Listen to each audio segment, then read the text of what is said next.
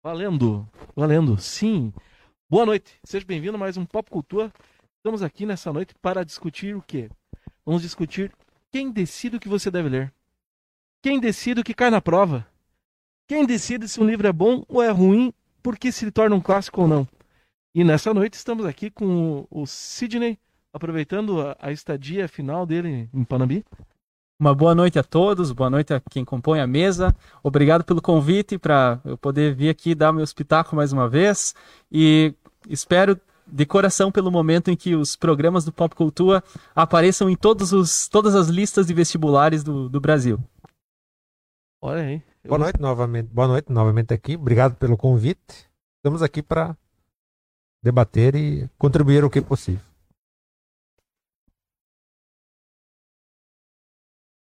Oi. Então é isso aí, pessoal. A gente tá aí para discutir hoje listas de leitura obrigatória. Se eu fosse fazer a minha lista de leitura obrigatória, com certeza seria totalmente diferente da lista que tá aí. Mas a gente tá aí para decidir, para discutir o que, que tu tem que ler para fazer provinha do Enem, provinha do vestibular, essas coisas todas. E.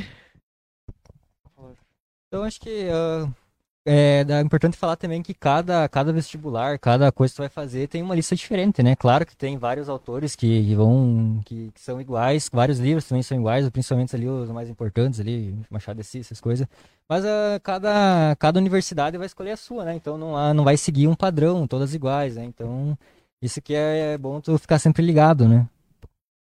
E eu aproveito para dizer que quem me disser vou fazer prova e preciso de desconto vai ganhar desconto em qualquer livro que estiver em lista obrigatória. Me manda a lista que, né? Me manda a lista dizendo da onde é a lista, né? Não a lista aqui das vozes da minha cabeça.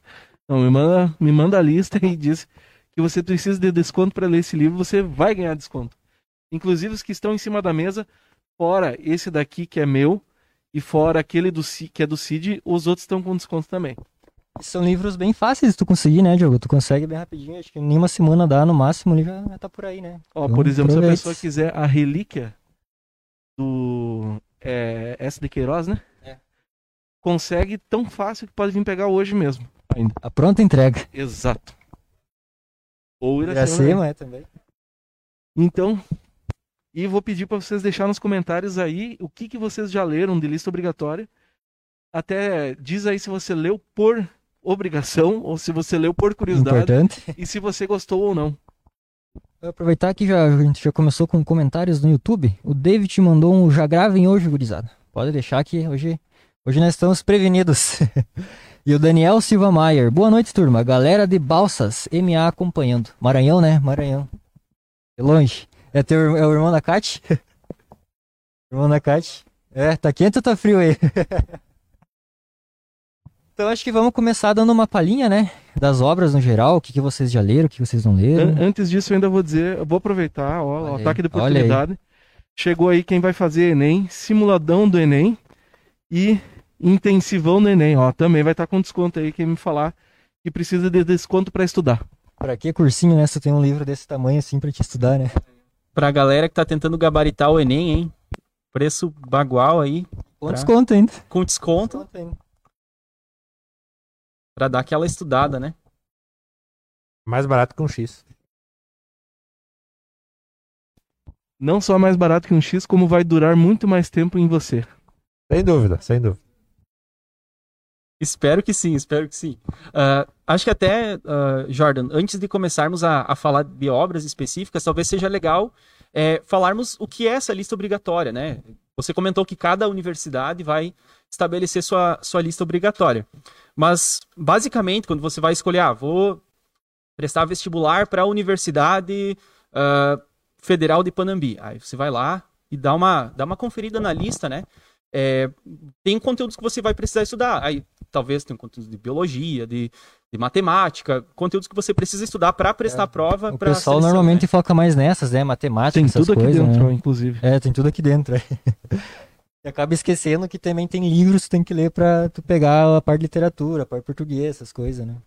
Isso, então além dos conhecimentos é, disciplinares, assim, matemática, português, que você vai precisar estudar, é, muitos vestibulares acabam trazendo também uma lista é, de literatura obrigatória, né? E aí vão ter algumas questões de literatura, uh, e aí faz parte da prova, né? E, e como o Jordan já colocou, cada universidade vai estabelecer a sua lista diferente, uh, diferentemente, né? Depois a gente pode falar, que nem a pergunta que o Diogo trouxe, né? Tá, mas quem estabelece essa lista? Quem decide o que tem que ser lido ou não, né, cara? Quem é esse cara chato que diz isso aqui é obrigatório, tem que ler, né? Uh, a gente pode discutir sobre isso, mas gostei da tua pergunta ali sobre as questões, sobre as, as obras, né?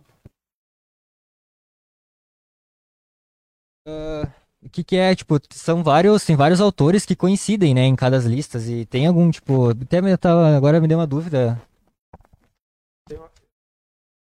Tem aqui uma lista dos mais citados no Enem, né, seria os livros, né. É Machado de Assis, Memórias Póstumas, Dom Casmurro e Quincas Borba, do José, do José da Alencar, a Iracema, Jorge Amado, Capitães Areia, Gabriela Crave e Canela, Dona Flor e seus dois maridos, Carlos Drummond de Idade, A Rosa do Povo, Claro, Inimigas e outros poemas, né? E do Graciliano Ramos, Vidas Secas e Angústia. Essa lista foi a minha namorada que fez, porque aproveitar. Quero agradecer a ela pela cola. Esses são os livros, tipo, o, o, os mais comuns no Enem, né?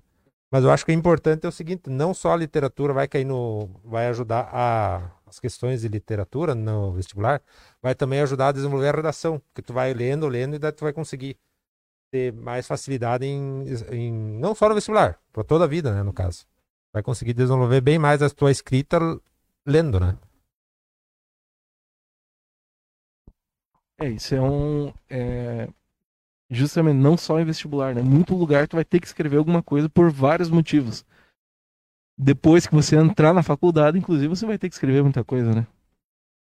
E daí, quanto mais você lê, mais desenvolvido fica a tua, a tua parte, fica mais fácil para escrever, você fica mais. É, como é que eu vou dizer? É, é mais fácil. É, mais fácil. É. é o bom que se tu começa a ler antes, já, tipo, incentivado no fundamental, ensino médio, essas coisas, tu já vai estar tá pronto, né? Porque, se não me engano, as listas ela, elas dão com, acho que é três anos de antecedência, né? Não sei se tu sabe, Cid. É, três anos de, de antecedência é, liber, é liberado as listas dos livros obrigatórios que vão cair a três anos depois. É, quanto, quanto ao ao tempo, eu não sei precisar, né, cara? Mas realmente elas são uh, mandadas com antecedência para que você possa ter tempo de fazer essa leitura, né? E o ideal é que, então, o estudante, uh, enquanto se prepara, estuda outras disciplinas, também possa separar um tempo para fazer essas leituras, né? Mas não sei quantos do, dos nossos ouvintes aqui estão se preparando para um vestibular, né? É, caso você já tenha feito o vestibular, ainda assim vale a pena dar uma olhada nas listas de leitura, uh, porque elas acabam trazendo algumas obras que a leitura vale a pena. Né? Então, ah, não vou fazer prova, não preciso ler. Às vezes tem uma dica legal ali, um livro que pode me transformar, né? Diz uma leitura aí que vale a pena, de leitura obrigatória. Uma leitura obrigatória que vale muito a pena, cara, é, é uma das poucas que eu fiz, na verdade. Mas é Machado de Assis, uh, Dom Casmurro, cara. Esse livro é muito Eu ia citar esse também. Porque ele é... Tu consegue perceber a... Do tempo imperial ainda, do Império e o Rio de Janeiro, no caso, a capital do Brasil. Aí tu consegue perceber e depois quando tu vai estudar história, por exemplo, tu vai pegar bem mais bem mais fácil para tu entender também até a própria história, ler compreender aquele aquele tempo histórico pela leitura. E a partir dali tu tendo uma base, uma base simbólica no caso, aí tu consegue extrapolar e, e compreender mais fácil o conteúdo. Qual é a história do, do Dom Casmurro? A ideia do programa hoje também é é, as pessoas ficarem interessadas em ler aquilo que eles têm que ler. O caso é a vida do, do Dom Casmurro, é, o Bento, né? E a Capitu. Não. É, Capitu e o Escobar. É um, tipo um triângulo amoroso que ele desconfia que a mulher traiu e fica. E até hoje não se, se discute se ela traiu ou não traiu. Esse é, um, é o. É o é, dilema, né? É o Será dilema que... que eu acho que até um amigo meu falou que nem sei se o Machado pensou que era isso, mas o brasileiro acho que isso é importante. É, se não me engano, teve uma, uma pesquisadora, não sei nem se ela, se ela era brasileira, acho que não, que fez uma, uma pesquisa analisando essa questão e aí ela trouxe, olha, isso aqui é dúbio na história. Se tu, tu, se tu desconfiar do leitor, se tu tiver uma leitura do, do narrador, se tiver uma leitura crítica, fica essa, essa questão, esse dilema, que talvez lá no início não, não fosse a, pra, até Pro Machado, de repente, isso, não era importante. É, mas... É, para quando ele compôs a história, é, né? Isso. É. E, e a história. Cara, às vezes a linguagem é uma barreira. Já me disseram, cara, Machado de Assis é difícil de ler por causa da linguagem. Eu não achei. sei lá, mas é que eu também tava fazendo letras quando eu, quando eu li, né? Mas, cara, É a que eu história é massa. A história é Sim. massa. Vou trazer um resumão aqui, tá? É, o Bento, eu esqueci o nome do, do Bentinho, o sobrenome dele, né, cara? Mas ele é. Ele é filho de uma mulher que perdeu a primeira criança. E aí, essa, essa mulher religiosa, enfim, ela faz uma promessa pra Deus: olha, é, se eu tiver um outro filho, né, e esse filho nascer e tiver saúde, enfim, eu vou dedicar ele a você, vou dedicar a Deus, ele vai virar padre. né? E aí toda aquele, aquela ideia católica de se você for padre, você não pode casar. Beleza. Aí o guri, ele nasce, tá saudável e começa a se preparar. Ele tem aulas é, de latim, de grego, de teologia já em casa, se preparando, né? Bento Santiago. Bento Santiago, esse é o nome do Bentinho. E o, o Bento Santiago, então, o Bentinho, ah, no tempo de escola dele já vai ter, tendo aulas com um padre, né, que vai preparando ele para o seminário de teologia. Quando ele está terminando ali, falta acho que um ano para entrar para o seminário, ele começa a sentir um, assim, um desejo amoroso por uma menina que era vizinha dele. A menina que era tão linda quanto o nome dela, né? Capitolina, o nome da menina. Famosa Capitu. E ele se apaixona por essa menina, né? E começa a entrar aquele problema. Cara, eu gosto dessa guria, eu queria viver um- o amor da minha vida com ela, mas eu tô prometido para ser padre. Minha mãe quer que eu seja padre. Agora eu não sei se eu quero mais ser padre ou não. Só que eu não posso ser padre e casar com a Capitolina. E aí ele fica naquele dilema. Ele acaba indo pro seminário. No seminário ele conhece o Escobar, né? Que se torna o grande amigo dele. O O Escobar é um cara malucão, assim, também, sabe? É um... Cara, boa parte do, do romance da, da história aqui é até aqui. Ele decidindo se vai ou não pro, pro seminário. E acho que conversa com dilemas que nós temos. Bah, será que eu faço isso? Será que eu faço aquilo? Será que eu vou para essa universidade ou para aquela? Será que eu escolho esse emprego ou aquele, né? A gente se identifica ali na posição do Bentinho, né? Aquela, aquela divisão. E aí ele acaba achando um jeito, então, é, de se livrar do seminário e casar com a Capitolina. Vou fazer o seguinte, vou pagar um cara para estudar, virar padre para mim e eu caso com a Capitolina. E acaba ficando amigo, então, do Escobar e da esposa do Escobar também. Em algum momento, o Escobar morre de uma maneira trágica. E o, o, o Bentinho, ele tem uma filha com, com a Capitolina, um filho, na verdade, chamado Jeremias, se não me engano. E o Jeremias, ele começa a perceber que o Jeremias tem uma fisionomia, assim, muito parecida com, com o Escobar, sabe? Ele começa a pensar, cara, será que, será que esse guri é meu mesmo? E ele começa a entrar nas paranoias dele. E ele vai envelhecendo e se tornando um cara, é, um cara, sei lá, rancoroso, sabe? Por isso, Dom Casmurro.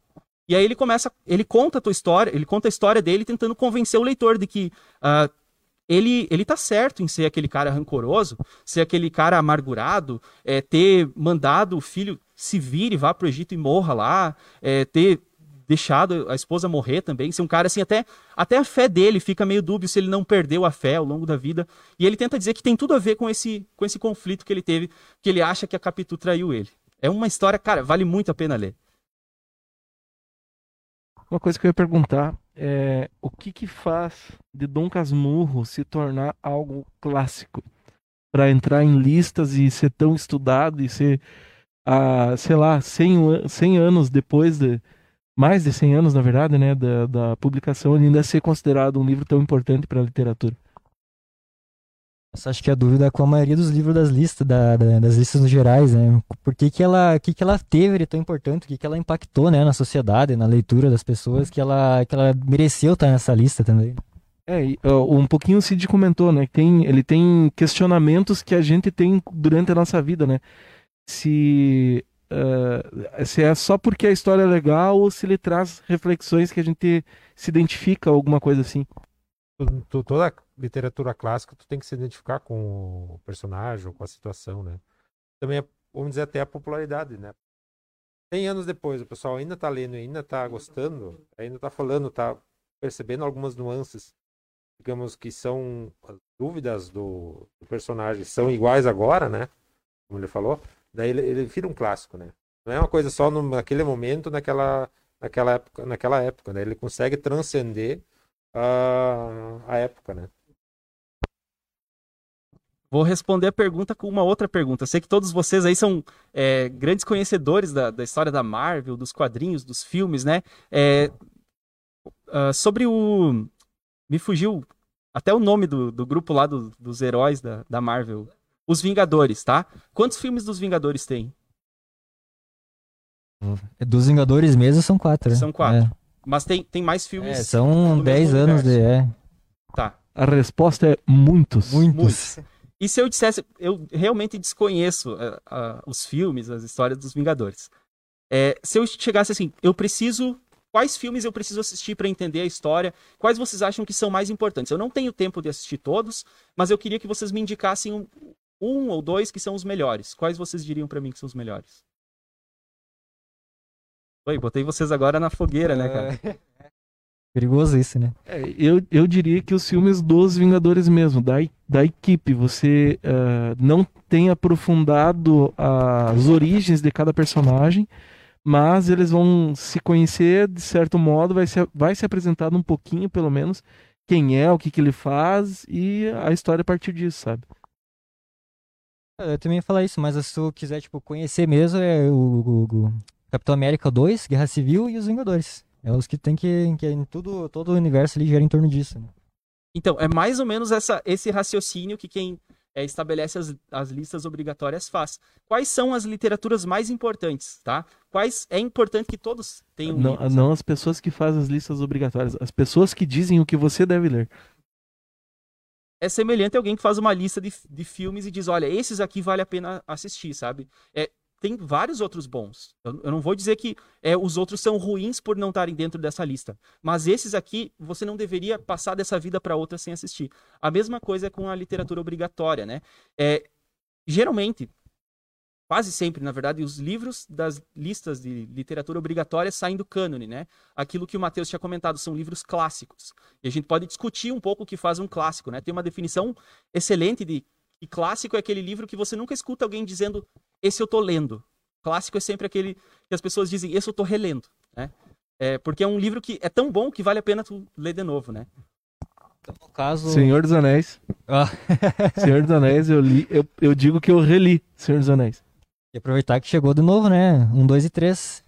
Na capa bonitona ainda, não lembro que editora que é mesmo. Harper, Harper Collins. Chegou é, Sociedade do Anel, As Duas Torres e o Retorno do Rei. Bonitão. Então, no caso, seria, tipo, uma obra que é escolhida, ou, a no caso, a julgada mais importante seria a que mais, eh, que mais bem representa uma época, né? digamos assim.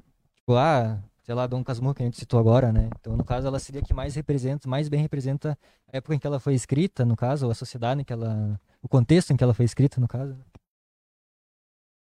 Pode ser até também o impacto que ela causa na época, né? Por exemplo, se tem um tipo de literatura na época, vamos considerar o, o século XIX no Brasil, boa parte era no romantismo, né? Iracema, Senhora, tudo uma coisa mais, vamos dizer, água com açúcar, mais tradicional. Daí vem o Dom Casmurro, que daí tem essas todas essas nuances, daí causa um impacto na própria sociedade, que o pessoal, ó, vamos ler o livro do Machado, que é, tem uns questionamentos, pô, tem umas dúvidas, tem isso, vamos ler. Daí começa todo mundo a dar aquele burburinho, né? E daí, se esse burburinho continua, ah, um século depois, então quer dizer que acho que ainda seria clássico. Mas com certeza essa questão da época é importantíssima, né? É claro que um clássico é um livro que foi importante em uma determinada na, na época em que foi publicado. Se, se ele não foi impor- considerado importante naquela época, ele hoje foi esquecido já, né? Mas ao mesmo tempo os clássicos geralmente falam alguma coisa à nossa época também. Eles sempre têm algo a mais a dizer, né? É, e uma coisa interessante desses livros clássicos, quem que define então o que é um clássico e o que não é, né? É difícil assim estabelecer isso aqui realmente é o cânone, né? Cada autor vai construir sua seu seu cânone, né?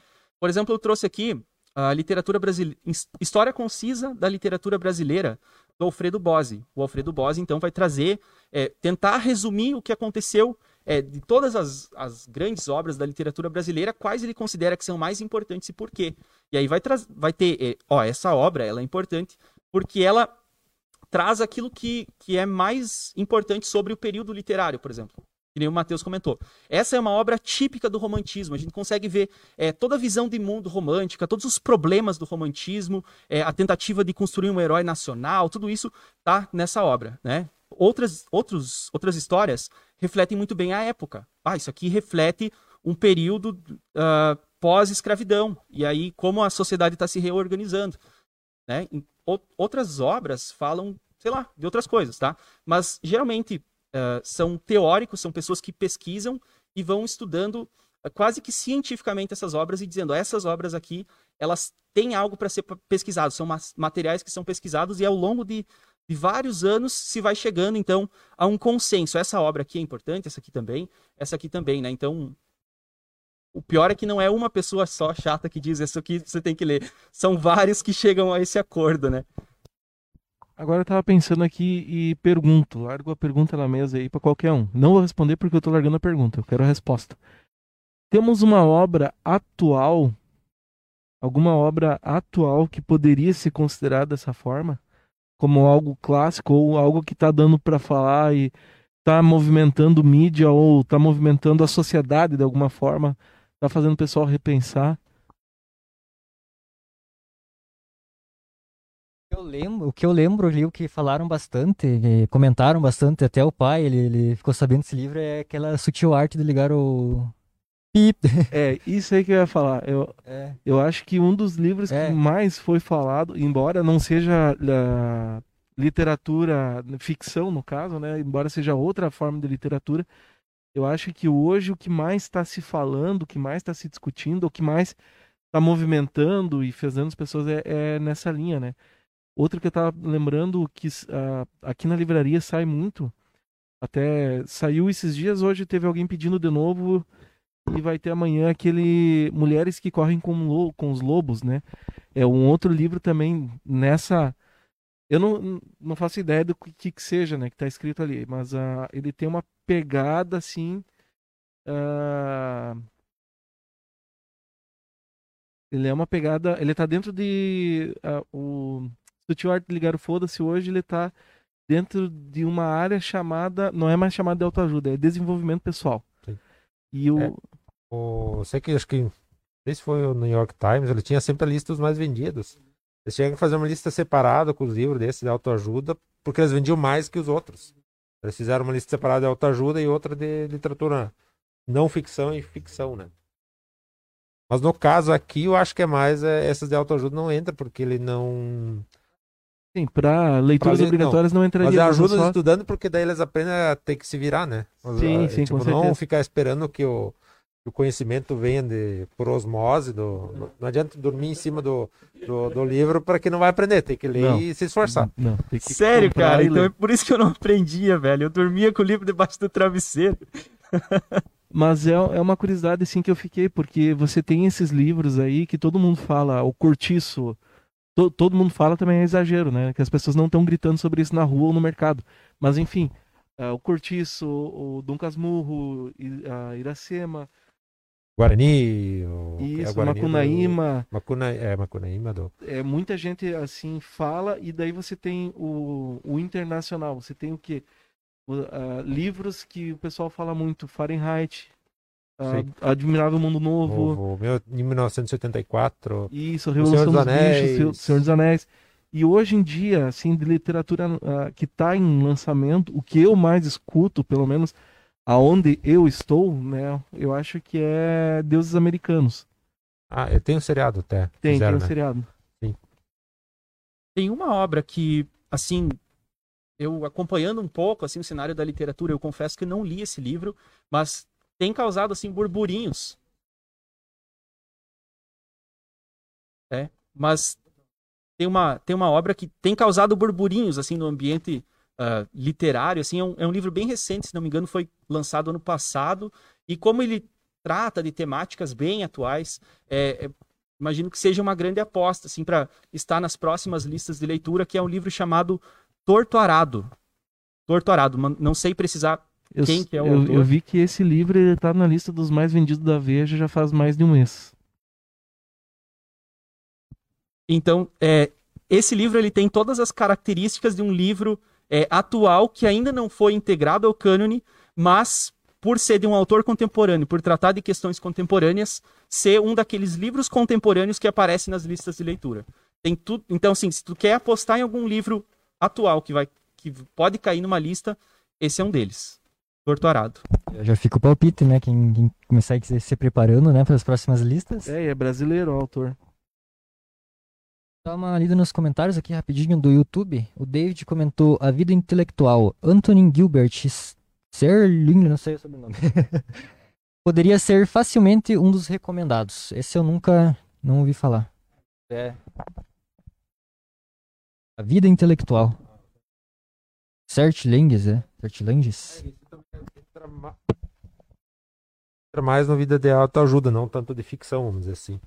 Porque daí é um, é um método para tu ter uma, um desenvolvimento intelectual. Mas é um livro realmente É, um mas livro é bom, muito é. bom, né, Bom, cara? Ele fala bom. sobre a vocação de você. Quer dizer, o Você meu já deu- trabalho, a minha vida é desenvolver É. intelectualidade. né? E é mais um século, tem quase um século tem, já é do mil- 1920, 20 e poucos, acho. Agora, citando um que também pode entrar nesse de clássico, só que é internacional, seria o do Crônicas de Fogo e Gelo, né? Que seriam, mas é internacional, mas assim. Até por causa do Game of Thrones, ó, do sucesso, ele cria um burburinho também. Eu acho que isso está casando agora, porque pelo menos no, exterior, é aquela coisa do, do, do, do livro, né? Se o livro tem um, um enredo bom, algum conta uma história, ele vira um best-seller. Como, por exemplo, Código da Vinci também, também deu. Acho que ainda vende também esse. Vende bastante. O Crônicas de Gelo e Fogo é, pra quem não sabe, a o nome da história é Crônicas de Gelo e Fogo, não é Guerra dos Tronos, né? Guerra dos Tronos é o primeiro livro, na verdade. E na verdade nem é Guerra dos Tronos, seria jogo, né? Porque ele o nome é Game of Thrones. É game, né? No Brasil ele foi traduzido, acho, como Guerra dos Tronos. É. Mas enfim. Ah, eu acho, sim, isso eu também acho que daqui a alguns anos ele vai estar considerado, pode estar considerado, depende do final que o veinho der, né? Que tá todo mundo esperando o veinho terminar de escrever. Sim. E o veinho fica publicando um monte de outros livros que não tem nada a ver e não termina de escrever os seus. Pra quem não sabe, o primeiro do, do da corte de da corte do, das Crônicas de Gelo e Fogo, o primeiro foi escrito no início da década de 90. Então estamos aí com cerca de quase de 30 anos praticamente que o velho começou a escrever e não terminou. Demorou mais que o Tolkien. Mas isso, isso que vocês trouxeram aqui é, é até um, talvez um desses problemas, né? A gente às vezes briga com essas listas de leitura e pensa, cara, que, que livro chato, por que, que eu tenho que ler isso e por que, que um, um acadêmico considera que esse livro é um clássico e não esse que tá todo mundo falando, né? É, porque os clássicos eram livros que todo mundo lia e todo mundo falava, né? Então, ah, eu, eu vejo que às vezes tem uma diferença entre o best-seller ou, ou a série mais assistida e aquilo que a academia tá trabalhando e considerando ó, esse aqui tem conteúdo, ele se relaciona com o tempo histórico, né? Que, É. que academia? Diga para as pessoas. No caso da literatura, academia são os estudantes, os pesquisadores, os professores de teoria da literatura ou outras áreas da literatura que tomam obras que são atuais, por exemplo, o Torto Arado, e eles analisam essa obra, eles observam temas, observam o enredo, observam como essa obra se relaciona com, com o contexto histórico. Então, é, eu percebo que de um tempo para cá parece que essa divisão entre o best-seller e aquele que e aquilo que a academia ah, lá no seu no seu na sua torre de marfim considera uma boa obra, essa distância tem se, se desfeito, sabe? É, cada vez mais a academia, tanto aqueles que analisam cinema, tipo o Oscar, essas coisas, quanto quem, quem analisa a literatura em si, é, eles parecem que estão se aproximando mais daquilo que o público consome, sabe? É, mas às vezes tem essa diferença, né? Porque nós ah, habitualmente não consumimos mais ah, por ah, cara, vou o que, que vocês estão lendo? Ah, tô lendo José de Alencar, cara. Bah, José de Alencar é muito massa. Vamos ler lá o, o, o Guarani, todo mundo junto, né? É, sabe, a- às vezes, pelo contexto, pe- às vezes faltam informações, falta É, que falta, diferente, né? falta tu, tu não vai se colocar no lado, no lugar do Peri, lá no meio do, do Amazonas, lá, que, não, que é meio distante, né? Tu não é a tua realidade, né? Vai querer uma mesma realidade agora no Amazonas, ou pelo menos uns anos atrás, uma coisa que tu se identifique, não no século XIX. Exatamente. Antes até, 17, acho tem que. essa diferença, essa dificuldade que a gente tem de, de se identificar com a, com a obra, né? E às vezes a, a academia tá lá olhando, ó, mas é que essa obra, ela fala justamente dos conflitos sociais que tinha da época, ou ela tá trazendo todos os elementos do- das escolas, daquela escola literária específica, né? E às vezes quando nós não temos toda a formação literária para para compreender aquilo, a gente acaba não, não pegando muita coisa, né? Um livro que eu li, que faz parte do cânone literário e que tem tudo a ver com o que a gente curte aqui, cara, é o livro Macunaíma. Macunaíma é, acho que uma das coisas mais próximas de Senhor dos Anéis que a gente tem da literatura brasileira. É um o, o Mário de Andrade pegou é, a mitologia indígena e pensou, cara, vou, com esse material eu vou construir uma história mitológica, fantástica, que se passa no Brasil. Cara, é muito parecido, então, nesse sentido, com o Senhor dos Anéis. Eu viajando, eu li o livro não entendi bem nada. Cara, o livro é uma, uma loucura, É, porque tu a gente não entende, a gente não conhece mitologia É. indígena. Eu li aquilo e não entendi, Sim. achei um porre ler aquele texto, sabe? É, então, eu, eu, eu entendo isso, que a gente tem essa dificuldade, às vezes, de compreender o que, que o autor tá achando valioso ali, né? Aqui os, as vozes da minha cabeça me passaram as informações. A Guerra dos Tronos não foi no início da década de 90, foi na metade. 1996 foi lançado o livro A Guerra dos Tronos. 1998, segundo, que é a Fúria dos Reis. 2000, A Tormenta das Espadas, que é o 3. O quarto, Festim dos Corvos, em 2005. E A Dança dos Dragões, em 2011, que é o quinto livro. Então a gente está aí com 10 anos esperando o velhinho terminar de escrever O Ventos do Inverno, que seria o sexto livro, e o sétimo, que é Um Sonho da Primavera. Tempo. Ah, Continuando aqui nos comentários, a Catiúcia comentou: é impressão minha, mas na lista dão preferências a autores brasileiros. E tem, nós estava dando uma olhada numa lista, numas listas ali, acho que se eu não me engano, era um livro só que ele não era de literatura nacional ali brasileira, né? Que era do Shakespeare. Era o Hamlet, eu acho, se eu não me engano, Hamlet, é. Eu tenho aqui uma lista da URGS, acho que é de 2021. Ah, Chico Buarque, Graciliano Ramos, Lígia Fagundi- Fagundes Teles, Flor Bela Espanca, se não me engano, é uma poetisa portuguesa, então não é brasileira. E William Shakespeare tem o Hamlet como literatura obrigatória. Mas faz sentido ah, dar mais ênfase à literatura brasileira, até porque é aquilo que nós estudamos, né? E, e é uma pena que no Brasil a gente, sei lá, eu, eu me incluo nisso, né, cara? Mas a gente não tem ah, aquele, aquele amor, aquele orgulho por uma obra, né? Dizer, cara, isso aqui é, é nosso, cara. Bah, eu tenho orgulho desse livro, sabe? De, isso aqui é nossa cultura, sabe? Eu, eu tenho um amigo meu que foi viajar para, ele passou um tempo na Itália e lá eles estudam a Divina Comédia na escola. E cara, sabe? Eles têm orgulho porque é um dos clássicos da literatura Divina Comédia mundial. do né? século XIII, XIV, né? 13, é. E, é, e, e eu acho que também isso é um problema aqui, no, pelo menos no Brasil, a gente não incentiva desde pequeno, né? Tu conseguir a leitura, né? Como habituado, e até para conseguir desenvol- desenvolver desenvolvimento até pessoal, né? Tu saber que tu conseguir pô, com, com outras experiências, tu perceber que a tua vida não é só você, né? Tu consegue ampliar teu, tua perspectiva de, de vida com a leitura dentro do quarto, né? Não só você fechar em cima, tu se abrir para outras. Isso, né? A A, literatura é uma experiência coletiva, né? Uma, uma atividade coletiva. Mas eu imagino que um pouco disso também tem a ver com, muitas vezes, a literatura clássica brasileira foi produzida por elites e para elites, sabe? E às vezes nós que não somos elite, a gente fica um pouco de fora desse diálogo cu- cultural e, e é um pouco difícil, assim, da gente entrar, inclu- é, se incluir nesse, nesse espaço, sabe? É aquela história, né, cara? A gente não tem. Se a maioria do, do pessoal ele não tem o costume de ler, né? Imagina ler um livro nacional, né? Conhecer um livro nacional, né? Vai conhecer de ódio só por causa da escola, né? Então acho que é mais a questão do costume mesmo, né? A gente não tem esse costume de ler obras nacionais, né? Até agora, né, o Diogo, nós estamos lendo o Brasiliano Steampunk, que é do Enéas Tavares, que ele é aqui de Santa Maria, né, Diogo? Santa Maria, é. E, cara, ele se passa ali no, no- na época do primeiro reinado e é muito bom, cara. Tem, tipo, é claro que tem toda a fantasia, né? Tem toda, toda aquela eh, história do steampunk, mas é, são, são questões bem, bem atuais, né? Que a gente tá vendo agora. E é um livro, tu lembra a data? Eu não lembro de quando que é. O lançamento, O lançamento? dele foi ano passado. Ano passado, né? Novo.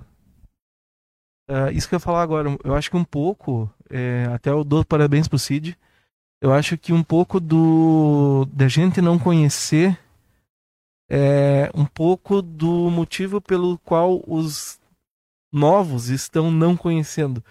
É, eu acho que os professores, não estou dizendo que é errado, né, mas os professores ficam presos no que, que é ditado é ditado que tem que ler ah, José de Alencar, Machado de Assis, não sei o que, essas coisas todas. E o Cid tô dando os parabéns porque as crianças estão lendo as Crônicas de Nárnia na escola E então, então é uma leitura diferente. Já não, ela estão lendo algo que eles estão achando legal ler. Né? Tem essa questão, por exemplo, essa literatura clássica brasileira foi escrita por, por uma elite de uma determinada época. Hoje nós não somos elite e não estamos naquela época. Então é claro que vai dificultar um pouco a gente criar uma identidade, uma empatia com a história, alguma coisa assim. Não estou dizendo que é impossível, sabe? Mas eu estou pensando no, no grosso, digamos assim. Uh, e daí, esse é um, acho que acaba sendo um problema que o pessoal acredita que literatura nacional é só Machado de Assis, é só José de Alencar, é só S. de Queiroz, é só essa galera. Eu, por exemplo, eu fui pegar ali, chegou um livro aqui do Sérgio Pereira Couto, é, As Origens e a História da Maçonaria no Brasil. Até vou dizer, se você me disser que você precisa de desconto para ler esse livro, você vai ganhar desconto para ler esse livro. Eu peguei o livro desse cara aqui porque esse foi o primeiro autor brasileiro que me fez repensar a literatura nacional. Eu peguei um livro dele anos atrás que eu não lembro 100% do, do, do título agora, mas é alguma coisa de sociedades secretas. Ele é jornalista e ele trabalha bastante em questões de sociedades secretas, né? Então, ele está falando maçonaria. E ele tem vários outros livros uh, na área. E aquele livro que eu li. É um livro de que é tipo como se fosse um, uma história, né? Isso. Secretas. Eles vão encontrando várias sociedades secretas. Acho que eu, eu baixei Isso. Kindle, é. Ele, ele, tem um, é. ele tem uma pegadinha tipo Código da Vinci, é, assim. É, isso, é. Ele tem um mistério por trás é. que ele vai desvendando através das sociedades, sociedades secretas. secretas. Só que ele vai desvendando isso através dessas so sociedades no Brasil. Sim. E eu achei isso muito legal. E esse cara, o Sérgio Pereira Couto, então ele me, ele me fez repensar em dar uma segunda chance para a literatura nacional. É, isso é interessante do, dos professores de literatura, normalmente é professor de português e literatura, dele não usar essa lista fechada, mas usar o que, que as crianças querem, crianças, os jovens querem, querem ler. E a partir dali tu consegue inserir um Iracema, um Dom Casmurro no meio das leituras escolares, porque daí ela vai criando o hábito da leitura, senão se ela começar a ler uma coisa que ela não gosta, ela não vai querer ler depois. Ela vai achar que todos os livros são aquela aquela mentalidade. Depois, com um hábito mais, mais desenvolvido, ele consegue entender, perceber o, o, a época que foi lido, qual, é as, qual era a perspectiva da época, né? É, isso é uma questão bem importante também, né? Você lê tendo consciência da época que ele foi escrito, para por público que ele foi escrito na época, né? Mas eu, geralmente, uh, se alguém vem aqui na livraria, ah, quero comprar um livro, mas não sei o que. Tá, mas o que, que tu gosta de ler? De tudo um pouco. Ou, ah, mano, nem sei do que, não sei o que. Daí o que que eu primeiro pergunto, que tipo de filme você gosta de assistir? Porque daí a partir do tipo de filme ou do seriado que a pessoa come, gosta de assistir, dá pra gente tentar pegar alguma coisa assim que uh, tenha um estilo parecido, sabe? Porque justamente não adianta o cara, a pessoa chegar aqui e me dizer, disser que uh, assistiu Lupin na Netflix e achou o máximo e eu vou dar para ele ler Mulheres que Correm como os Lobos, né? Nada a ver, né? Não, achei que Mas é, é bem isso que vocês colocaram. Achei perfeita a colocação do Matheus também, né? É, o professor tem que ter essa sensibilidade e eu. Assim, ó, falando da minha perspectiva, cara, eu era um cara que não lia. Um dos caras que me incentivou a leitura foi esse rapaz que está aqui ao, ao meu lado, vocês percebem que também é um incentivador da, da leitura, acho que de muita gente aqui.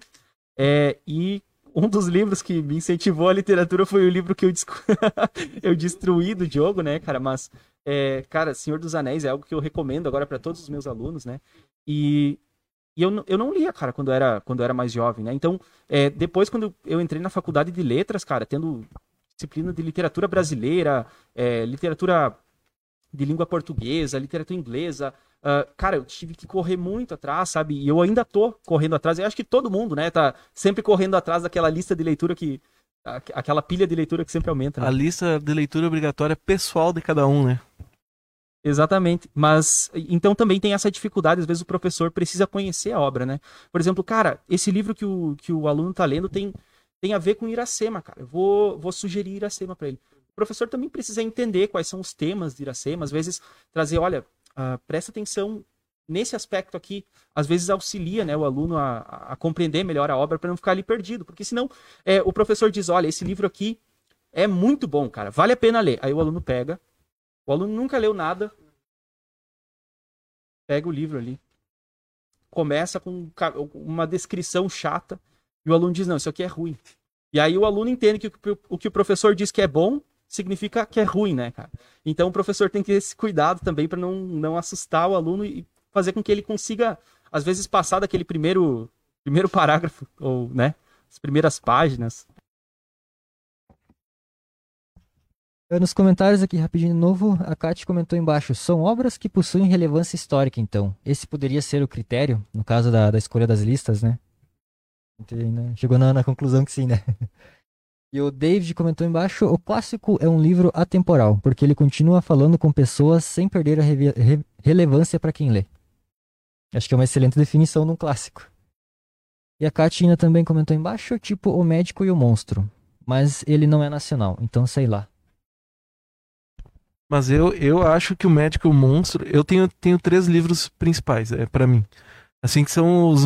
para mim, são os melhores livros assim que eu li eu tenho os meus três autores principais que não são os meus autores dos livros principais.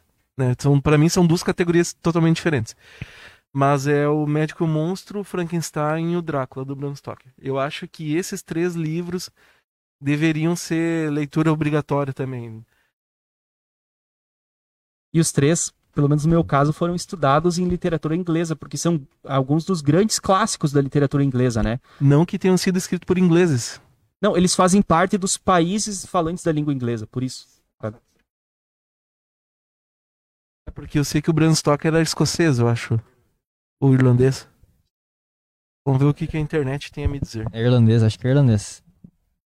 Uh, a Katina comentou embaixo também esses clássicos: Machado de Assis, José de Alencar, etc. A linguagem da escrita não dificulta a sua leitura?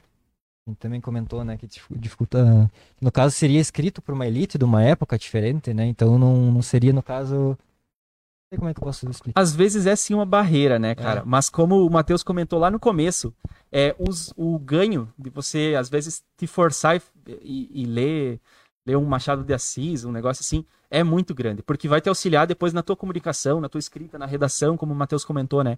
E o Machado de Assis, especificamente, ele é considerado o mestre da, da palavra. Ele usou a, as palavras na língua portuguesa como ninguém outra, nenhuma outra pessoa usou, sabe? Então vale a pena dar uma olhada assim como ele construía as ideias, as, as imagens usando não, a li, nossa língua, né? E não é só no Brasil, no Brasil que ele é considerado, no fora também, né? No exterior também ele é considerado. E também, até isso também, a gente pode considerar o que, que vende bastante no exterior, o Brasil, né? No caso, obras brasileiras, vamos pegar um exemplo daqui do Rio Grande do Sul, que seria o, o Tempo e o Vento, né?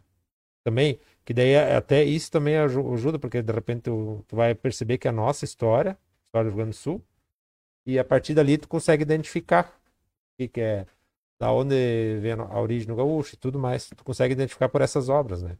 De repente começar por temas locais ou temas mais fáceis, que daí ajuda bastante. É, e ele tá, tá muito próximo, né? Como a história da nossa região é muito próxima Sim, acho da que gente, até a né? pandemia é citado nos últimos livros, são citados a nossa a colônia aqui. Acho que sim. A Kátia tá lendo, daí ela vai contar depois também. uh, que eu ia falar, essa questão da linguagem, né? Por exemplo, que foi falado. É, tu analisa o seguinte, a Machado de Assis é dito para ler na escola a partir de que a partir de que ano mais ou menos tem ideia, Cid? Cara, é no ensino médio, eu não sei te dizer. Ah, no ensino médio. Sim. Ah. Porque senão eu ia dizer porque porque a maioria eu me lembro que eu, estudei, eu li no ensino médio, sim.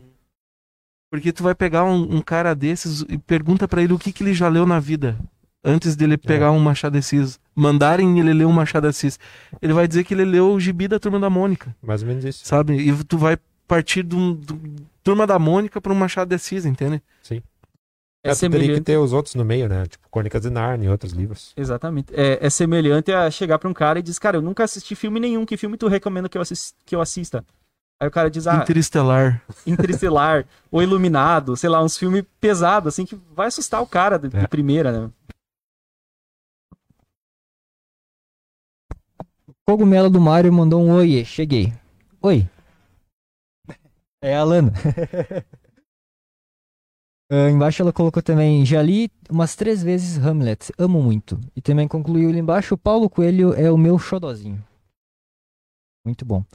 Ah, a Kate comentou, mas aí vem a questão da construção da leitura. Começar com algo que cativa a criança na leitura e ir amadurecendo a relação dela com a leitura, para depois trabalhar, trabalhar os clássicos.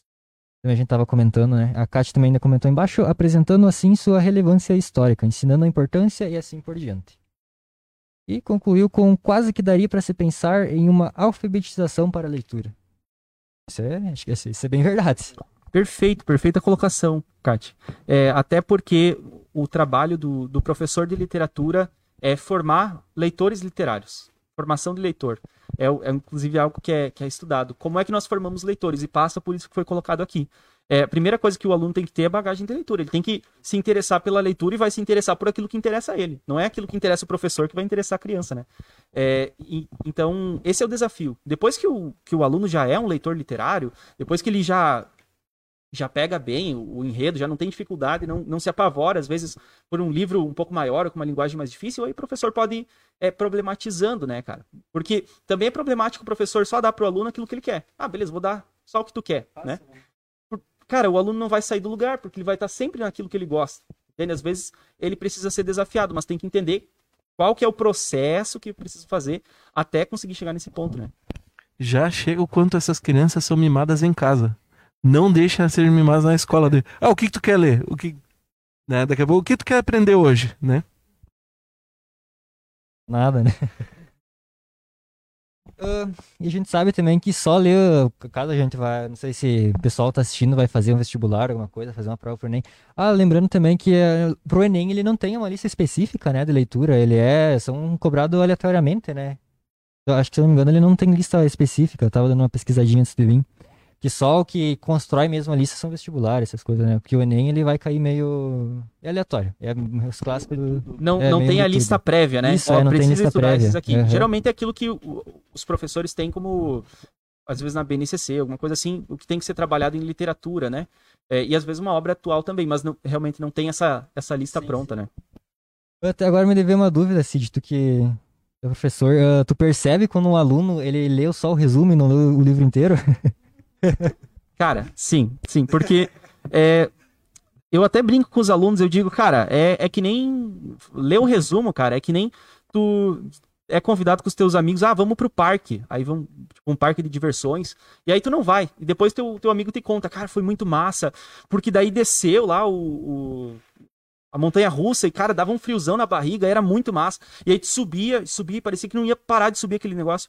Quando vê, tu chegava, olhava para baixo e não, não terminava aquela descida, e, cara, uma velocidade louca, e parecia que, sei lá, tua, tuas entranhas iam sair pela boca de tão rápido que tava indo. Meu, era muito massa. O, o Matheus vomitou no José, cara. Foi muito fera, a gente não, nunca vai esquecer. E aí tu fica, bah, cara, que legal, né? É, ouvir isso é a mesma experiência de, de, passar pela montanha russa? Não tem nada a ver, né?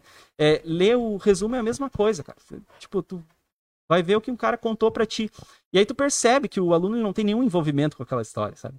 É, e às vezes ele pega, faz até uma leitura muito muito crítica pra, pra idade dele e tu percebe, cara, isso aqui ele pegou de alguém, sabe? É da internet esse resumo, né? Não é. Quando tu tem aquelas, aquelas palavras no meio que a, a, pessoa nunca usou na vida, que a pessoa nem sabe o que é. A palavra não foi eu que ensinei, né? E acho que na, nas provas eu acho que é mais. Não sei se chegou a fazer algum vestibular, não sei. Tu provavelmente já deve ter feito também, né? Você caiu, quando caiu, ele era mais específico, assim, tipo, ele cobrava de mínimos detalhes, não sei se vocês sabem, ou era mais, tipo, do contexto mesmo, de meio geral do livro. Vocês sabem me responder? Uh, na verdade, era, era poucas questões, né, de literatura, mas era do enredo, até da questão da literatura, da, da do contexto histórico da literatura, das escolas literárias do Brasil, e aonde entra livro tal, esse, esse livro tal, ou se ele apresentava o, o esse fulano, essa uh, esses personagens são do livro X, Y, Z, daí isso tinha bastante também, mas era, não eram tantas questões assim. Eles não enfocam tanto, acho que deve ter um, no máximo se tiver 10 é muita questão da literatura. Mas eles enfocam no português mesmo. Isso, são poucas questões de literatura, né? Mas Pra tu que tá estudando aí pra fazer o vestibular, são essas poucas questões que fazem a diferença, né? Se tu É, vai passar ou não é- é o- na frente do teu, teu do- concorrente. Sim. Mas ah, o que não cai, gente, não cai assim, ó. A Cidade e as Serras, do Essa de Queiroz. Ah, qual é a quinquagésima palavra da sétima página? É. Não é isso que cai, sabe?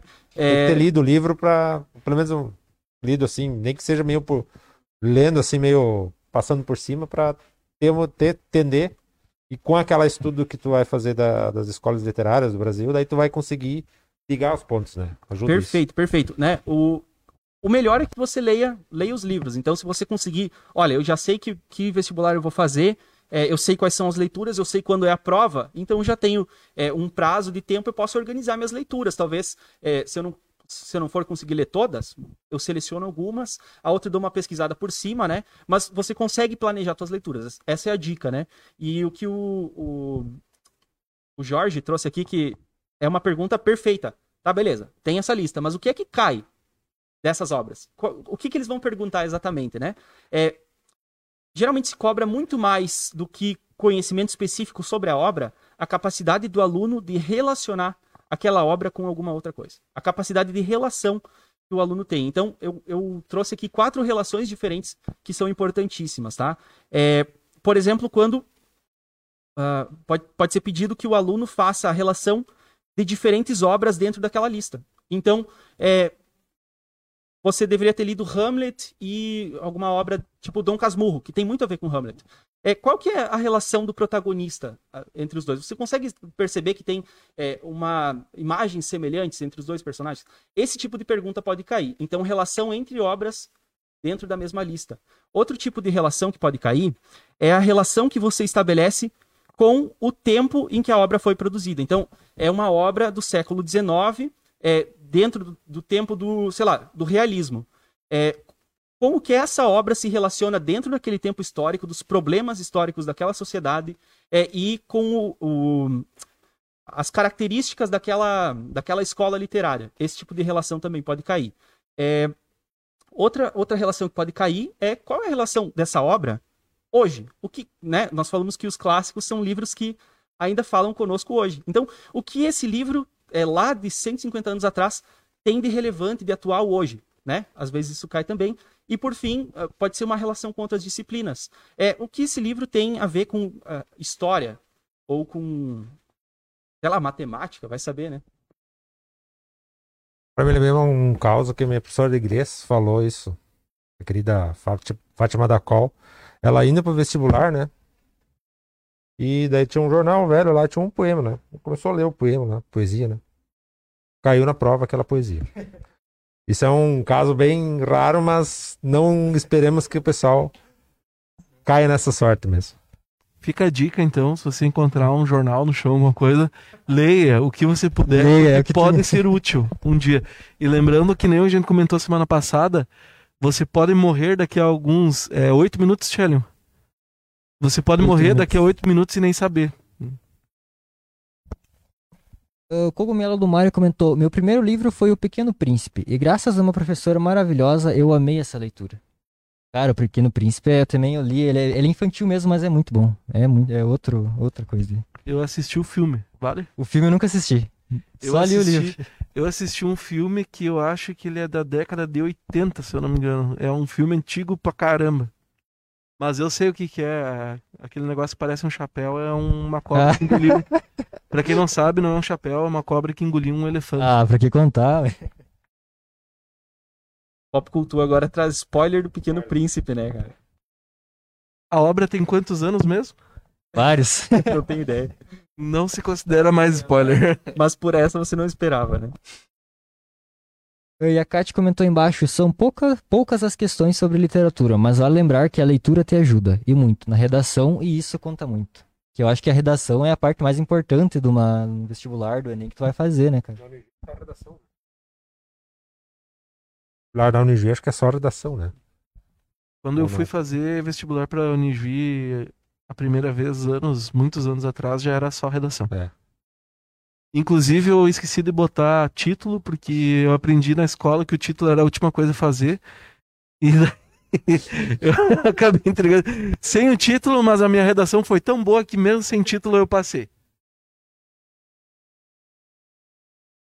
Ó, o cogumelo do Mario diz que o filme é igual ao livro, então vale. Ó.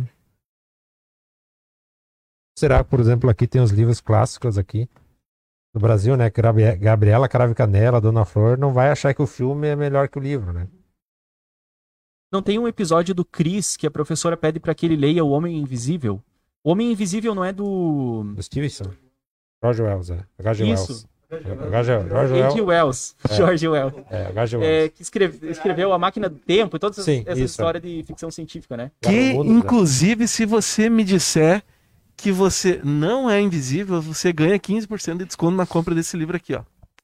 Mas tem um episódio do Chris que a prof... É só você aparecer da livraria, né? Que você É prova que não é invisível, né? E ganha desconto. Isso, me prove que você não é invisível. Vem até a livraria. Vem até a livraria e diga não sou invisível. Vou saber que você tá querendo desconto. E você vai merecer o desconto. Ó, em capa dura, ó, bonitão. Então, ah, o Homem Invisível, eu lembro que o... tem um episódio do Chris que a... acho que a senhorita Morello, né, a professora dele, pede pra que os alunos então leiam o Homem Invisível e o Chris, ah, capaz que eu vou ler, cara, vou assistir o filme. E o filme não tinha nada a ver com, com a história, né? Então, Aquele filme novo do, com o Kevin Bacon, será? na época do, do Chris não tinha esse, né?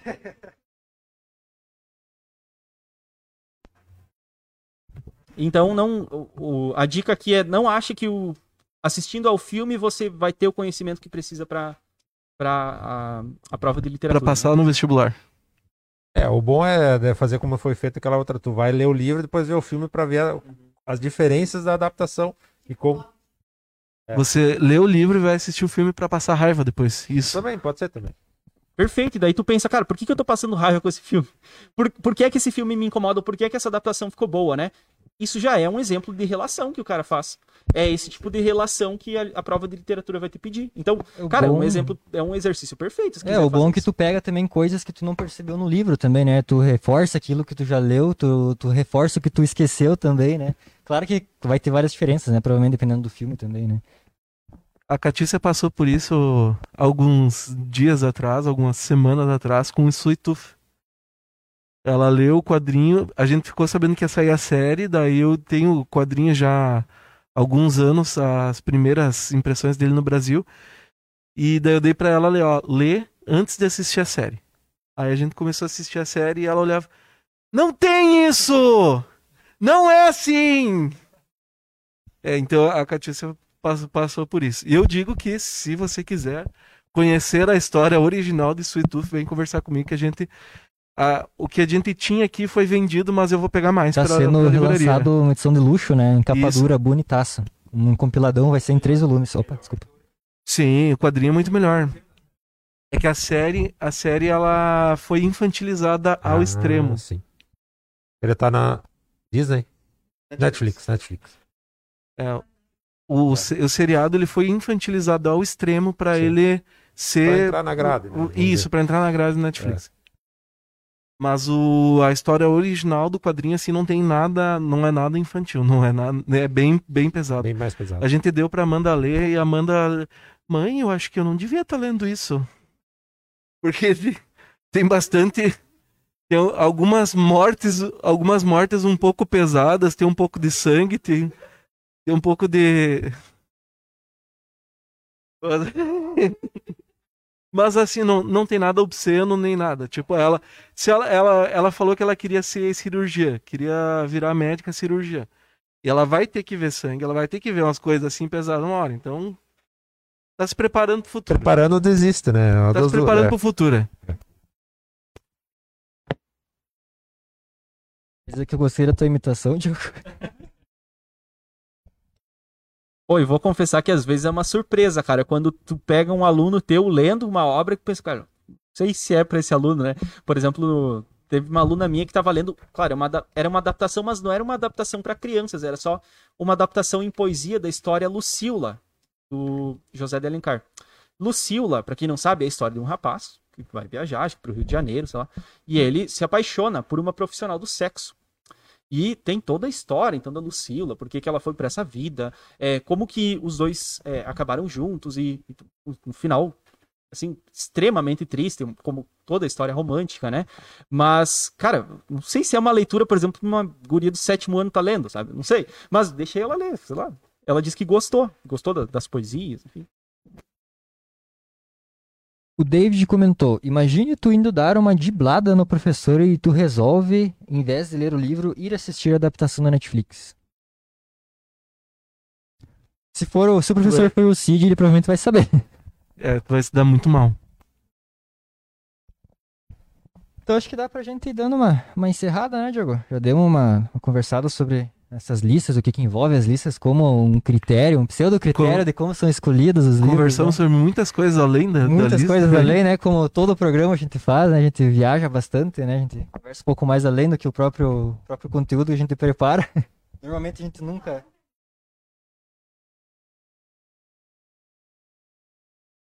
É verdade. Tem, tem listas de alguma. da UPR? O PF tem, tem um disco completo, né? E também tá no Disco do Chico Buarque. disco do Chico Buarque. É ele é completo pra. O Ô, mas- Matheus falou longe do microfone aqui, mas ele disse que ele. Entre Chico Buarque ler qualquer outra coisa, prefiro, prefiro ler Iracema ou Guarani do que Chico Buarque. Na lista aqui da FUVEST é da USP, né? Fuveste é USP. é. Tá, na lista é, para 2022 da FUVEST, tem aqui Sobrevivendo no Inferno, do Racionais MC. Eu não sei se é um livro. ou- É um livro? Mas é um livro bem contemporâneo, pelo jeito, né? E, e Deve ser tipo uma autobiografia, eu acho, não sei. pode ser.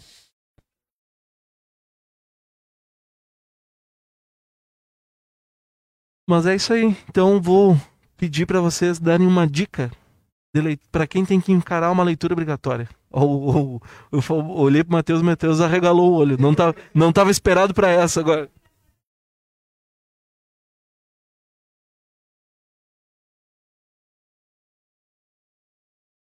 Triste fim, o Triste Fim de Policarpo Quaresma, que é do Lima Barreto, e não é do Império, ela já é do tempo da República. Ali tu consegue, eu sempre me lembro um. Tem uma, uma cena do, do, do- Uma cena não. Uma parte do livro que o, o Policarpo Quaresma tá lá no interior lá, e tá cheio de livro, né? Porque ele era ávido leitor e as, as vizinhas olhavam. Mas ele tem tanto livro, mas ele nem é doutor para ser para ter tanto livro. É uma, uma realidade assim que eu acho que até existe hoje no Brasil, ainda é assim, e não é de hoje, né? E tipo, tu não valoriza a leitura ou buscar o conhecimento. Tu, tu, buscura, tu procura apenas o status, de repente, de ter, mas não vai aproveitar o, o tesouro que tu tem em casa, né? Seria a leitura, né? Tu expandir a tua, tua, teu campo de, tua visão de, de mundo. Cara, vou, vou dar então minha dica aqui. É um livro que, Caio, eu vi em alguma das listas ali, que é do Graciliano Ramos, Vidas Secas. Cara, esse livro é, é bem bom. Ele é. Cada capítulo por si, assim, já é uma história muito massa. É, não sei se o Matheus quer comentar alguma coisa. Tem até uma seriada Globo que tinha, né? Eu acho. Pode ser, a Globo tem feito. É, fez algumas adaptações de, de obras. Não da- é o do. cano. Como é que era? Um era mulher e virava um cangaceiro, era esse? Eu acho que. Não, não, não, não. Esse Diabolim? é. Não. Era outro. ahn, Outro seriado. Grande Sertão Veredas. Isso, do é. é. Mas do também é. Também acho que é do... Rosa. Cara, esse livro, Rosa, é. esse livro vale muito a pena também, a, leitura. Mas eu vou recomendar aqui do Graciliano Ramos, Vidas Secas, que é uma obra curtinha. É, cara, não tem como não chorar com a morte da, da cadela baleia. É, e é, é uma obra que vale a pena e ela tem essa. Ela fala da- do contexto social também do Brasil, do, do êxodo rural, da fome. E a gente sabe que hoje no Brasil também é, pessoas passam fome, infelizmente, até por causa da pandemia, enfim. E, então é uma obra ah, atualíssima, vale muito a pena. Mas a minha dica, obra, obra ah, leitura obrigatória, tem lá a tua lista, né? Tu, tu já sabe quais são tuas leituras obriga- obrigatórias, então já que é obrigatório tem que fazer, né? Mas a minha, a minha dica, cara, é tenta aproveitar esse tempo, porque é um, um tempo da tua vida que tu tá dedicando a isso que não vai voltar mais. Então não faça só por obrigação, só pra cumprir tabela, mas tenta aproveitar, tenta se apropriar desse tempo e, e fazer com que ele valha a pena. Eu sou um daqueles que nunca li, que eu lembro pelo menos, nunca li nenhum clássico, né? Mas agora eu tô lendo aquele do Nesta Tavares que eu comentei antes. Eu tô gostando muito e eu vou recomendar. Aproveitar que também chegou recentemente de novo na Inks, né? A gente recebeu mais cópias, a gente tinha, acho que tinha umas quantas ali, mas foi vendido tudo. E agora chegou mais. Quem quiser aproveitar também, né? Aproveitar que também quiser vir pechinchar um desconto com o Diogo, né? Tá aí também livre, né? Me fala que você precisa de um desconto para ler o livro, que eu te dou um desconto. Tá dada a palavra, então. É. Não sei quanto tempo isso vai durar, tá? Provavelmente vai durar só até amanhã, tá? Não, não... Mas semana que vem vai ter um novo motivo para desconto. Olha aí. Eu vou dizer para vocês lerem o Dom Casmurro, porque amanhã vai chegar uma edição bonitaça do Dom Casmurro. E também porque a obra é boa, né? Pelo menos é o que me disseram. Eu não li ainda, mas. Cara, não, mas eu, eu, eu falei pra Catícia. Uh, uh, que nem eu comentei antes, o Sérgio Pereira Couto foi o primeiro que me fez perder o preconceito com a literatura nacional. E, uh, e como o Cid sempre tá falando, tem muita coisa que eu deixei de ler, então agora tem que correr atrás, né? E tipo, o Machado de Assis é algo que eu quero correr atrás de ler agora e saber o porquê que se tornou tão importante, mas saber a partir da minha leitura, do meu ver, né? não do que, que me falaram, né? Eu sei que eu já dei a minha dica, mas uh, o Diogo trouxe um, um aspecto importantíssimo. É, eu tenho que ler o livro, às vezes a gente sabe que a versão do livro, o texto pode ser o mesmo, mas às vezes uma, uma versão tem o papel melhor, assim, para tua leitura que tu prefere. É, a, a, diagramação é um pouco mais organizada. A leitura se torna mais fácil, né? Geralmente aquilo que a gente tem que fazer por obrigação não é a coisa mais legal do é mundo, né?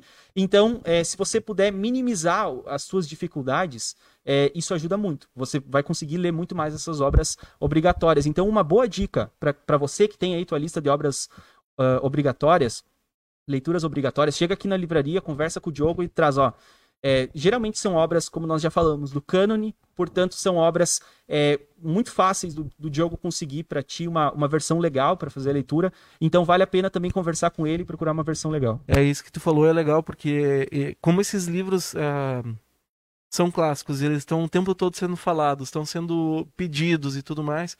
Então, toda hora tá lançando uma, uma edição nova. Então, tipo assim, tu não quer gastar muita grana? Aqui a relíquia tá. É 10 reais essa edição. Confere para mim na capa, mas acho que é 10 reais. Agora, quem vai me dizer que 10 reais é um valor muito absurdo para um livro?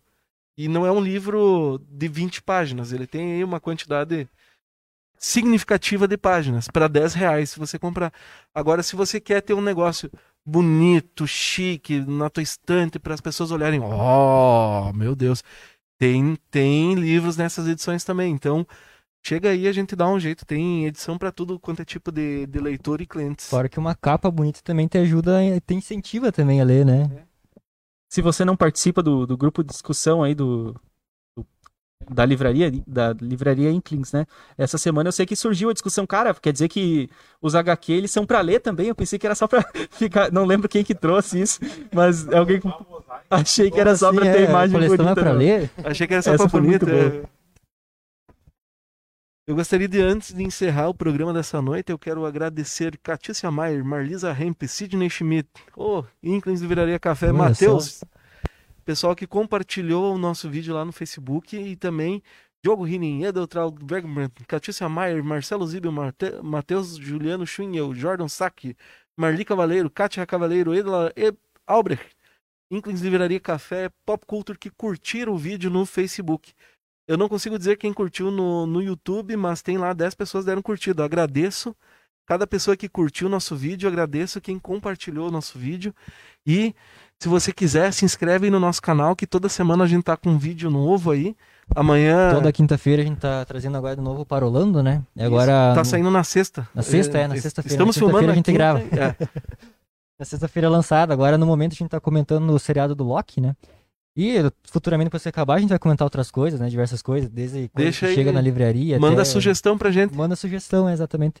Quem quiser também seguir a gente no Facebook, né? No Twitter, no Instagram. Todo dia a gente posta as novidades lá. Quem quiser acompanhar as novidades, né? Quem quiser também tem o grupo da livraria no WhatsApp. Só pedir pro Diogo mandar uma mensagem na Inklings lá no, na página, no Instagram, é, onde você quiser. Manda lá o seu contato e diz: Quero fazer parte da família Inklings. Eu coloco no grupo.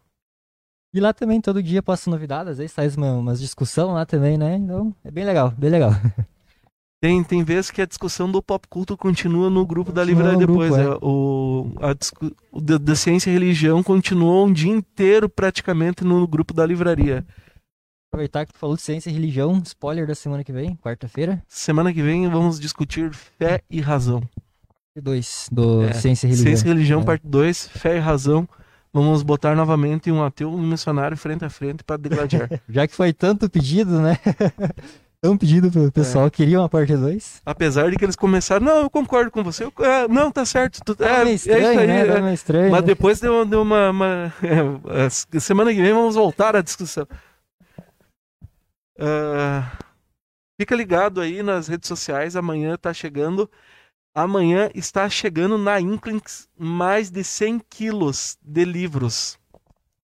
Amanhã vai chegar a maior Encomenda de livros da É. região de. a maior, maior loucura, loucura completa que a gente fez pensando em você.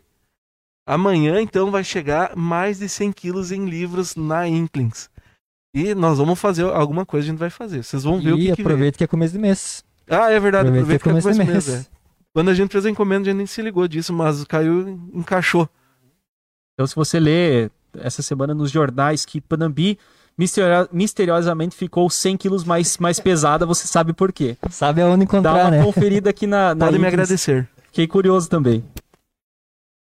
Se quiser vir também e acompanhar, né? Saber das novidades, conhecer a novidade que vai chegar, né? Vai estar aberto, tem cafezinho, né? Agora no friozinho é bom cafezinho.